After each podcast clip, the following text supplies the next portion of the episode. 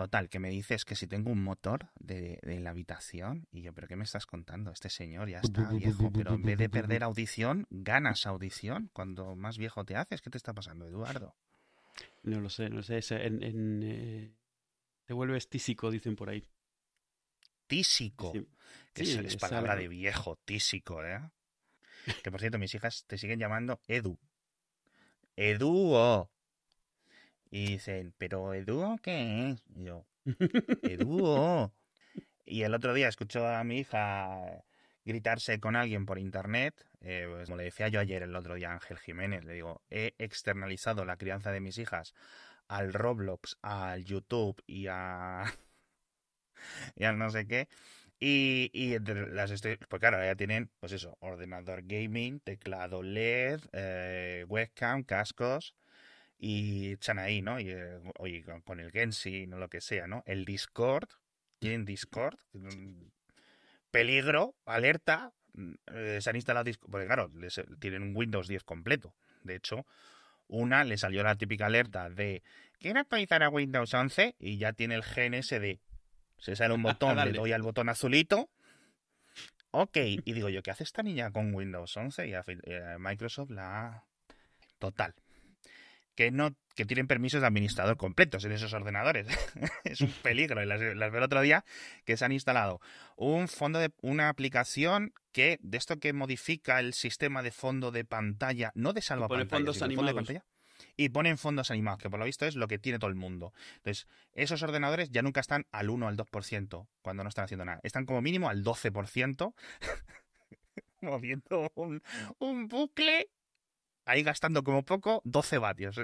Sí, sí. Siempre, macho, es increíble, tío. Yo se lo, Y- se lo y bueno. expliqué a Alan también porque además pone imágenes que no lo entiende. Le digo, mira, tú piensas que hay una película ahí todo el tiempo. Es porque se enfadaba porque le iba más lento, yo que sé, el Roblox o el Mm. Minecraft. O lo que Sí, sea. Le sí, digo, no, "Quita la es que es eso, película". es que es eso. Pero es un rito, es un rito de pasaje, es como la comunión, el bar mitzvah, el- Sí, sí. el- es el bar, bar mitzvah, y si eres chica, el bat. Bat. Ya la Mm. cultura... Miedo me da porque las estoy tal, y la escuchaba diciendo el otro día, ¡Alan! ¡Alan! A mi hija mayor. Y yo pensaba que era el tuyo y resulta que no, que era que otro de su clase que se llama Alan o alguien de no sé qué y se estaban gritando de esto de como la gente que se grita en el World of Warcraft o en el Call of Duty, pero con 12 años. Bueno, es que en el Call of Duty y en el World of Warcraft los que se gritan son los de 12 años. Y ahora mi hija ha entrado dentro de esa de ese demográfico, ¿no? Pero unos gritos, tío. Yo, Alan a veces tengo que decirle, le digo, Alan, has dicho bro 27 veces, pues usa Uy. otra palabra, por favor. Uy, lo de bro. Bro, Uy, lo de bro. bro, bro, bro, bro, bro.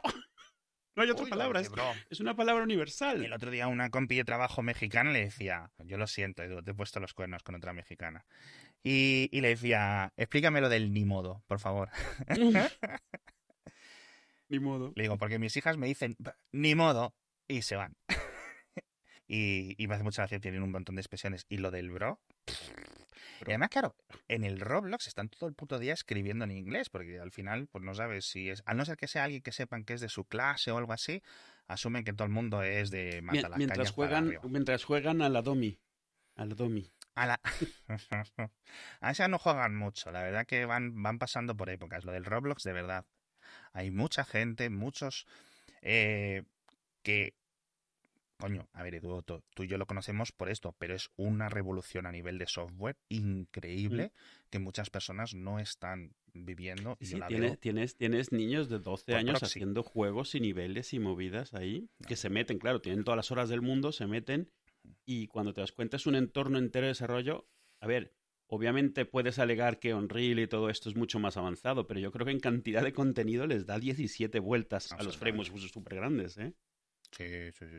Además es un es un sitio en el cual la calidad final no se exige que sea súper realista, es más como la experiencia. El otro día cuando estaban jugando al Piggy, al Piggy, que les persigue Peppa Pig por una casa. Pero el Piggy ese ya... Ese ya es viejo, pasa pero moda. cuando lo ves te das Ese cuenta es es eso, o sea, el- el- la calidad de las imágenes es la mínima, es eh, de GIFs Lo descargados de internet y cosas así. Lo que importa es el lore y los 200 vídeos de Claro. YouTube que se han comido antes explicándole cómo no sé qué tal, grabado por una paisana de Chile o una de Bolivia y no sé qué, y esta cultura global. Bueno, te decía lo del el bar mitzvah y esto porque lo de tener un fondo de pantalla animado es algo que todos hemos hecho alguna vez en nuestra vida a esas edades. Yo recuerdo, obviamente, pues eh, ponerme el fondo de pantalla rollo estilo Matrix, con esa lluvia verde tal, que no se parecía nada al de las películas. De hecho, encontrar uno bueno era tarea imposible. Yo creo que aún en 2022 uno homologado. Homologado, ¿no? El ISO 9437 específicamente. Y el 30% de la CPU. eso, eso, y, cursores animados también. Mm.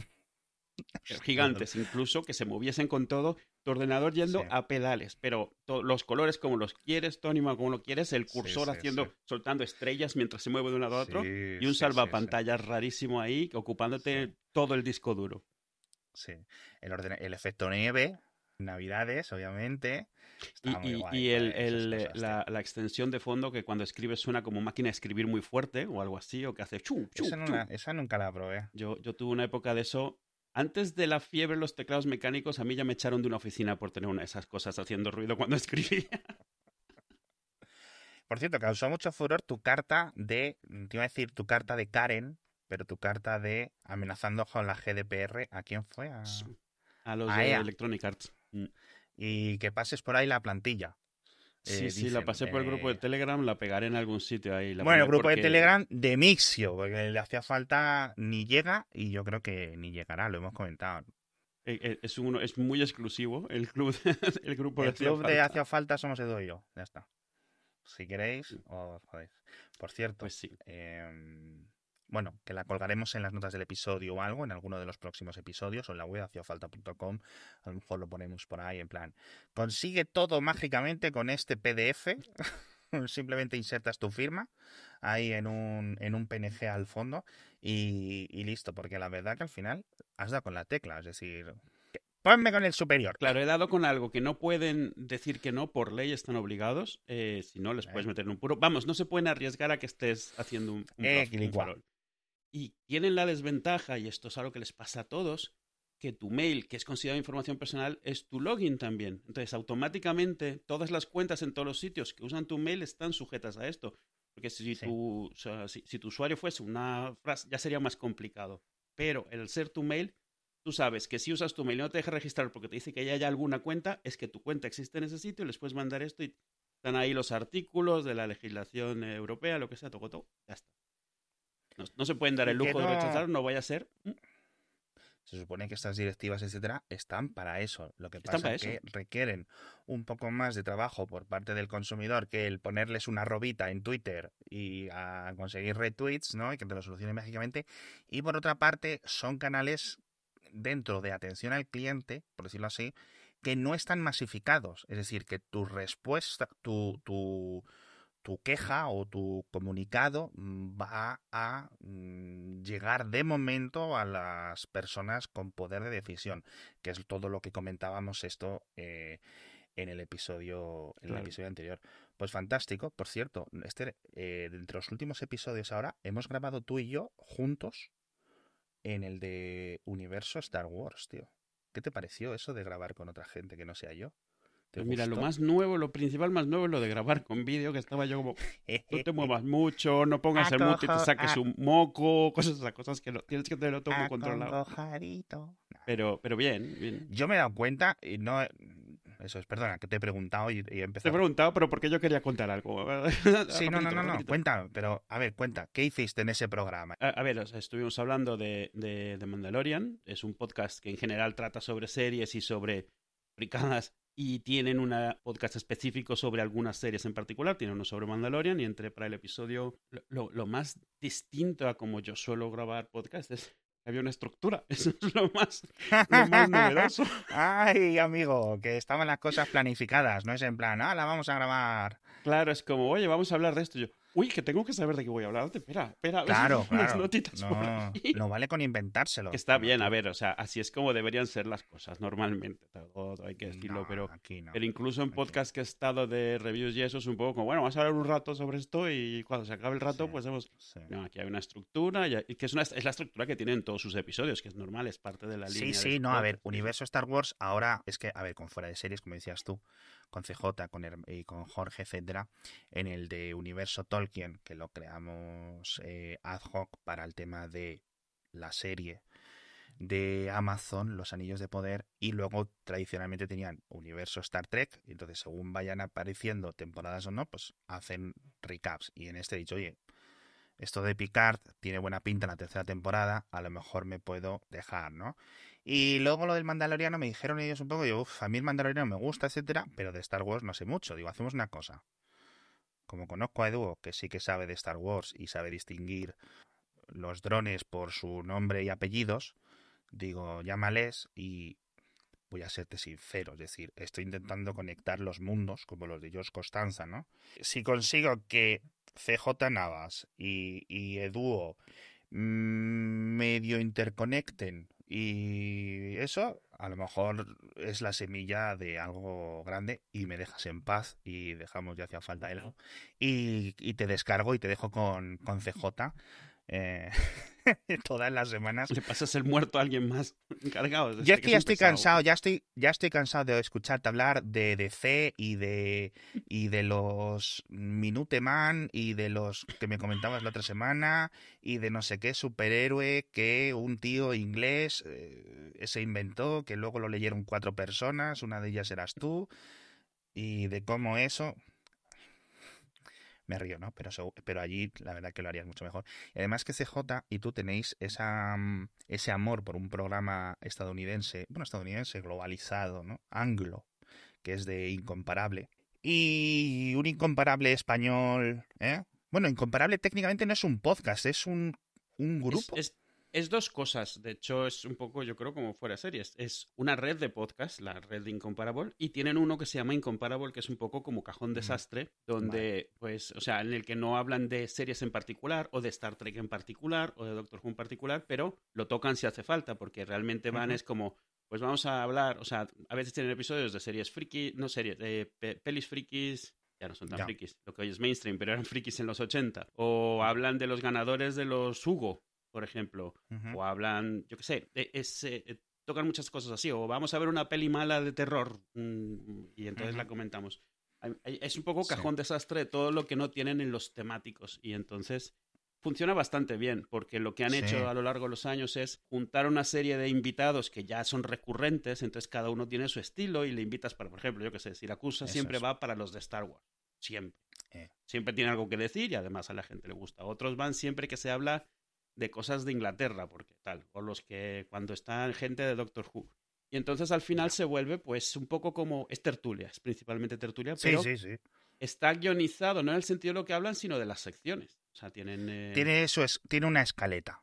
Y es lo, lo único, es el, el paso mínimo es escaleta más labia más conocimiento lore profundo igual a podcast de éxito. Si es que esto es un, un secreto como la cuarta ley de la termodinámica. O sea, son Que, que, por cierto, me que- recuerdas una cosa que nunca he encontrado una traducción buena. Hay un tipo de episodio que hacen ellos que le llaman un draft. Un draft es, es cuando eh, la traducción sería reclutar, pero nosotros no tenemos algo parecido. Es cuando hay un pool de cosas y cada uno de un grupo va cogiendo una de ellas hasta que no queda ninguno. O sea, ¿sabes cómo que es? Es como cuando, como cuando en el patio del colegio tienes que hacer dos, dos equipos.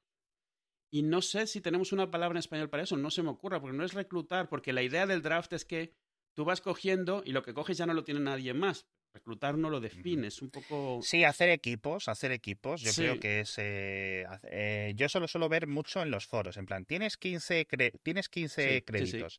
Elige quién no sé qué. Y los personajes más poderosos de esa serie, pues valen 4, los otros valen 2, los otros valen 1 y no sé qué. Y Y, y eso está guay, porque por ejemplo hacen, yo qué sé, hacen draft de mm, los mejores, eh, las mejores superheroínas de DC, los mejores episodios de Star Trek. Entonces está bien porque tú no puedes ir con tu selección de tres, porque a lo mejor Ya. los tuyos los coge alguien. Entonces O Sí. decides irte directamente por los desconocidos, o tienes que tener tres o cuatro opciones mm, para, Ujú. para ir tirando. Y entonces Sí. da, da discusiones interesantes con algo que al final de cuentas no es un tema. No sabes qué va a salir de ahí, no sabes con qué. Sí, sí, sí. Es un formato chulo. Pues mm, si os acabáis medio juntando y haciendo algún tipo de plan juntos y eso, yo puede ser un podcast que escucharía. Mm, No solo algo que hagáis de DC o de lo que sea, pero por ejemplo, si te animas a ir más veces a lo de Star Wars, perfecto. Sea, Vamos, porque prefiero yo escucharos a vosotros contando pues todas esas cosas de- del universo que me expliquen más allá de lo que he visto en el episodio que, que, que contarlo yo, que como decía el otro día, que no sé, lo, eh, a mí me gusta y ya está. Está muy guay esa bueno. espada, me mola. La espada está guapa y la espada. Y, y el niño. Oye, pues en ese sentido. eh, podría quedar muy guay. Así que estoy haciendo un poco de Celestina. eh, a ver si os consigo juntar y, y conseguís hacer algo. Porque vamos, la verdad es que seríais buena mezcla en múltiples escenarios, por decirlo así. Así que bueno, qué guay. Y qué guay que acabar de grabar y no tener que editar también, ¿eh, Edu? Eso está muy Eso es bien. la bomba. Como ya hemos terminado, no me mandas. Ya, está, ya me, me- me puedo ir a cenar. Eso, eso es fantástico. Y el otro día lo, lo tuve yo con, con Ángel Jiménez, que fui al suyo, y dije, hasta luego. Hala, avísame cuando esté publicado, majete, Sales, coges tu bocadillo y a casa. el FUET. Y no hemos hablado de que hace tres años del confinamiento en España. ¿Lo dejamos para otro episodio? Sí, de hecho, tenía yo hay dos o tres temas que los dejamos. Que Last of Us terminó ayer. No sé si lo he has visto. visto No vamos a hablar minuto. ahora de Last of Us. Ni un ¿No has visto minuto. ni una? Ni un minuto de la serie y al videojuego no he jugado. Conozco Last of Us, de nuevo, igual que conocía Darth Vader cuando empecé a grabar este podcast contigo. Mm, vale, ahora, oh, perdón, igual que conocía al Capitán Kirk cuando empecé hacía falta. Sí.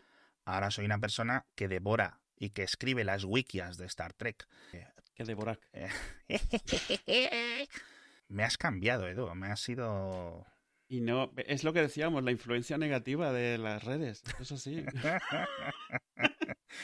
Hay muros que nunca vas a tirar como lo de Babilón 5, etcétera, pero...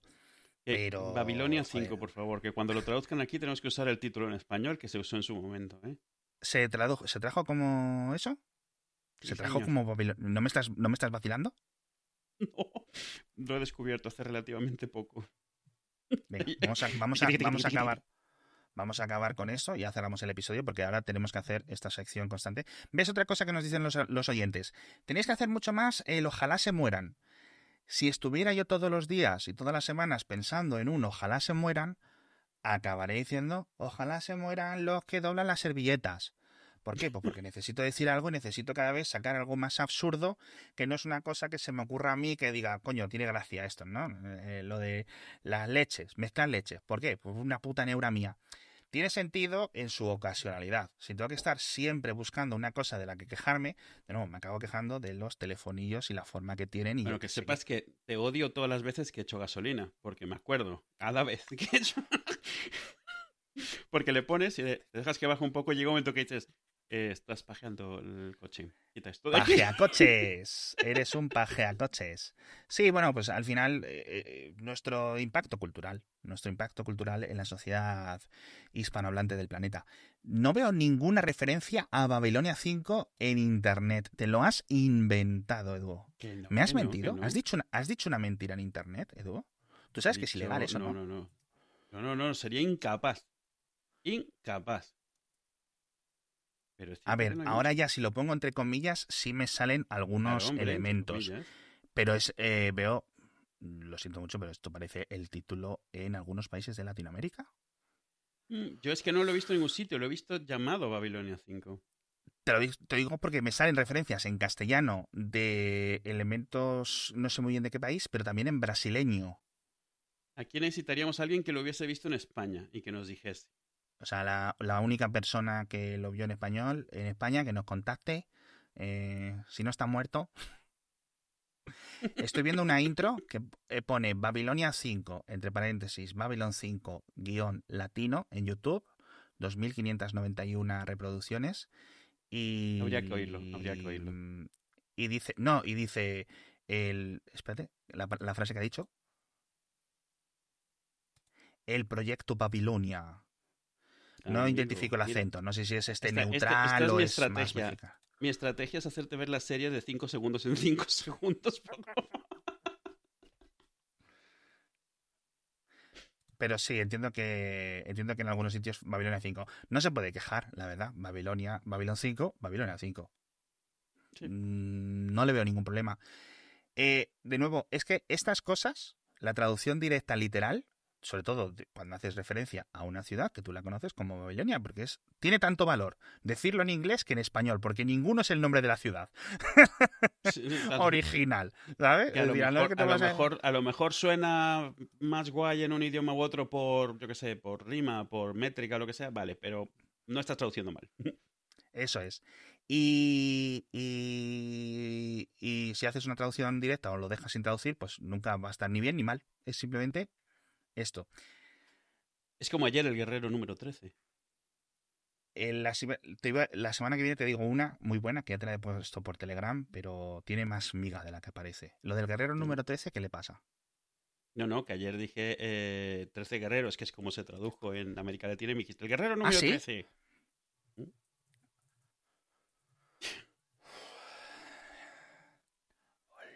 es verdad.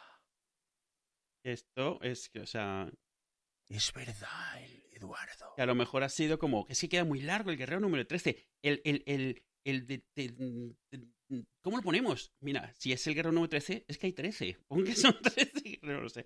Además, porque podían aprovechar eh, la tipografía 13 Warriors, guerreros, 13 Warriors. Yo creo que ha sido más un tema de, del diseñador que no quería tocar mucho. Tenía la tipografía del diablo ahí, que es la que usaron para eso. Y dijo, mira, mm, Sí, no, a ver, técnicamente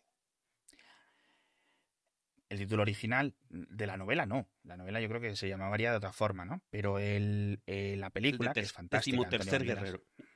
es eso, el decimotercer, pero la forma en que está escrito es con el numerito.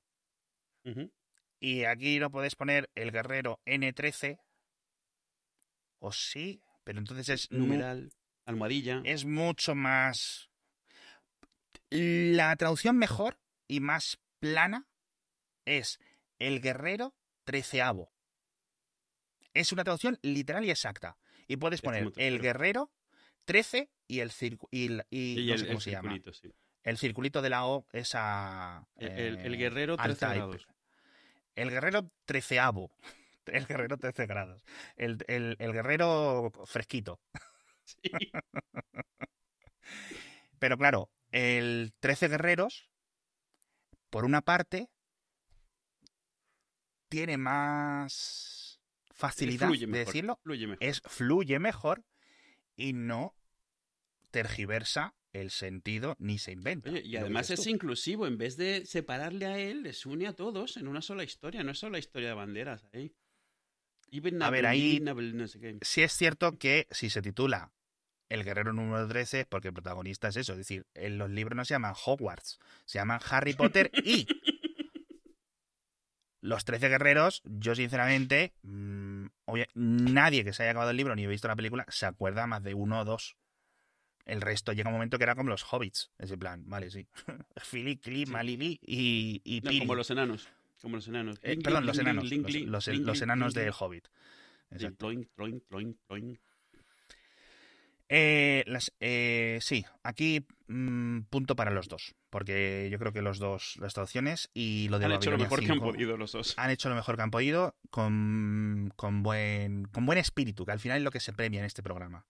El buen espíritu y el buen hacer de los grupos, de las personas y los equipos y divisiones que traducen y adaptan títulos a sus culturas. La semana que viene tengo uno que te va a volar la cabeza. De hecho, es posible que tenga más. ¿Vale?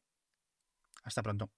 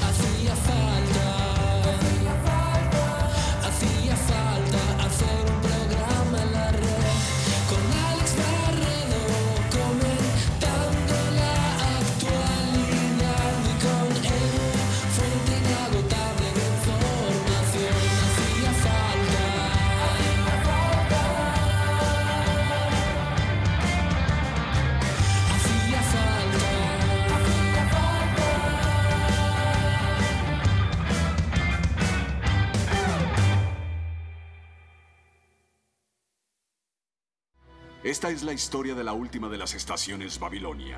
El año es el 2258. El nombre de este lugar es Babilonia 5.